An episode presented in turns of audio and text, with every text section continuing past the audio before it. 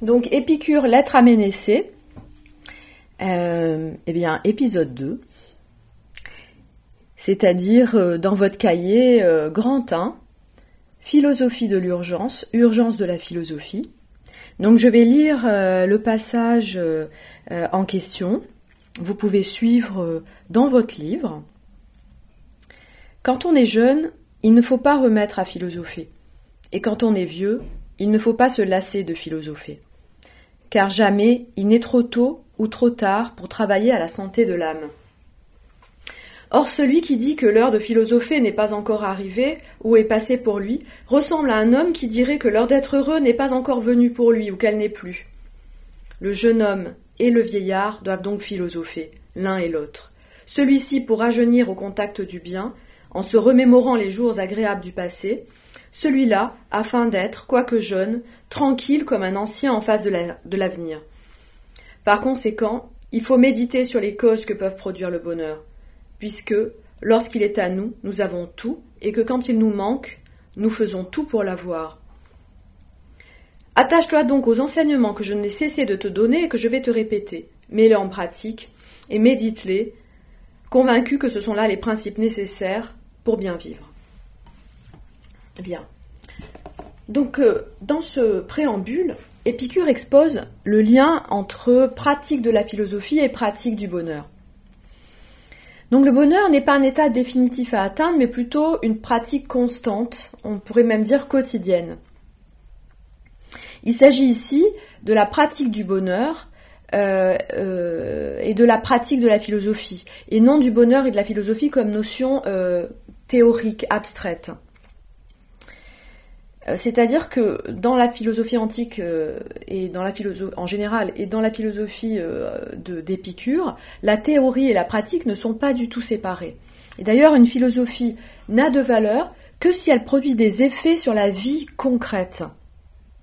Puisqu'ici, l'enjeu de la philosophie, c'est le bien vivre, c'est-à-dire le bonheur. Donc chaque homme doit être l'artisan de son propre bonheur.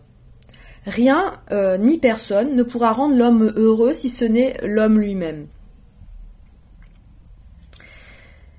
La philosophie doit nous guider donc dans la conduite de notre vie. C'est-à-dire qu'elle va nous apprendre euh, à faire les bons choix grâce au jugement. Donc on peut dire que nous ne pouvons pas philosopher, nous ne devons pas philosopher pour l'apparence, euh, mais parce que nous en avons vraiment besoin. Il ne s'agit pas pour nous euh, ou pour vous simplement euh, de faire de la philosophie pour avoir une bonne note à un examen, mais parce que vous en avez vraiment besoin, nous en avons vraiment besoin. Pourquoi? Bien parce que la tranquillité de notre âme en dépend. Donc il faut travailler à être heureux. Et il, ne peut y avoir de vie heureuse que pour l'homme euh, réfléchi. Une vie non réfléchie, une vie euh, dans laquelle il n'y aurait pas du tout de pratique philosophique serait euh, une vie aliénée, pour utiliser un vocabulaire plus moderne. Donc il faut nous hâter de philosopher pour être heureux, parce que nous sommes mortels et que notre, c'est-à-dire que notre temps de vie est limité. Donc le bonheur doit pas être, euh, euh, enfin le bonheur, pardon, doit être une recherche à laquelle nous devons nous, appliquer hein, le plus vite possible, car le temps presse. Le bonheur n'est pas à prévoir pour un lendemain hypothétique et lointain. Il s'agit d'être heureux ici et maintenant. Donc la pratique de la philosophie ne doit pas être réservée aux plus anciens. Les jeunes, comme les vieux, doivent philosopher, et cela tout au long de leur vie puisque sans philosophie, nul bonheur n'est possible.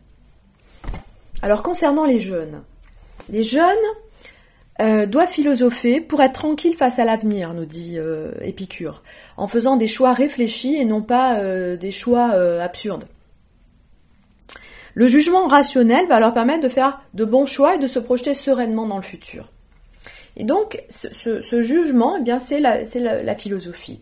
C'est cette, démarche, rationnelle et critique qui leur permettra d'agir sans, crainte, de prendre des, décisions sans euh, être dans le, fantasme d'un avenir euh, euh, qu'ils ne pourront absolument pas maîtriser. Donc la philosophie, elle a pour effet d'apaiser l'anxiété du jeune face à son avenir. Donc contrairement à Platon, qui pensait lui qu'il fallait attendre euh, une maturité pour pratiquer la philosophie, il fallait attendre d'avoir pratiquement 30 ans pour commencer à faire de la philosophie, pour Épicure, il ne faut pas attendre un âge canonique. il n'y a pas d'âge pour, philosopher. La, philosophie est nécessaire à n'importe quel âge. et il faut même s'y adonner le, le plus jeune possible. Alors, les vieillards doivent méditer aussi, pour eux, pour retrouver les plaisirs passés en se les remémorant. Donc euh, le plaisir ne se réduit pas à l'instant où il est vécu. Il est possible d'en faire provision. C'est ce qu'on appelle la réminiscence affective, qui est une source de plaisir pour toute la vie.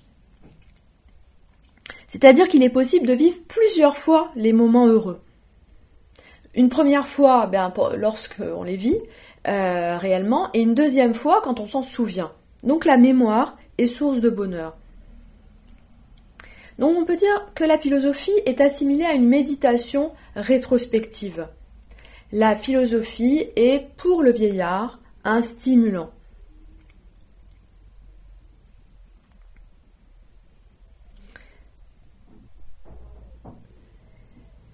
Alors finalement, pourquoi les hommes ne sont pas heureux? Eh bien parce qu'ils sont tourmentés par des désirs vains. Désirs d'immortalité, désirs de richesse, désirs de popularité, de reconnaissance. Et ils sont tourmentés également par des craintes. Crainte de l'avenir, crainte de la souffrance, des dieux, de la mort. Donc en, dissipant ces tourments par le jugement rationnel, la pratique euh, de la philosophie va nous mettre sur la voie de la vie heureuse. Les hommes euh, sont donc malades, c'est-à-dire malheureux, de ne pas philosopher, de ne pas philosopher. Euh, la philosophie est une sorte de médecine urgentiste, on peut dire, hein, de l'âme, parce qu'elle guérit l'homme de ses souffrances psychiques qui sont dues aux désirs et aux craintes. Et comme toute médecine, elle administre des remèdes qui sont au nombre de quatre. Hein, c'est le quadruple remède ou le tétrapharmacone en grec donc une thérapeutique des, craintes et une gestion des désirs et plaisirs euh, nous permettront d'accéder au bien vivre, à la santé de l'âme, c'est-à-dire à une âme sans trouble, c'est-à-dire à la taraxie. Donc les quatre remèdes que propose Épicure, euh, que j'ai déjà expliqué dans l'introduction mais que je vais euh, reprendre, vont structurer la lettre. Il n'y a rien à craindre des dieux, il n'y a rien à craindre de la mort, nous pouvons supporter la douleur, nous pouvons atteindre le bonheur. Mais qu'est-ce que le bonheur? Le bonheur est le bien suprême, il est la fin, le but donc de toute existence. Quand on l'a, on a tout. C'est un but qui n'a pas d'autre but que lui-même, c'est une fin en soi. Il est donc impossible de souhaiter le bonheur en vue d'autre chose. Le bonheur correspond à la tranquillité de l'âme, à l'ataraxie, c'est-à-dire à, l'absence de, troubles. Et donc, le, le, rôle de la philosophie euh, est euh, quasiment euh, médical, c'est une médecine de l'âme.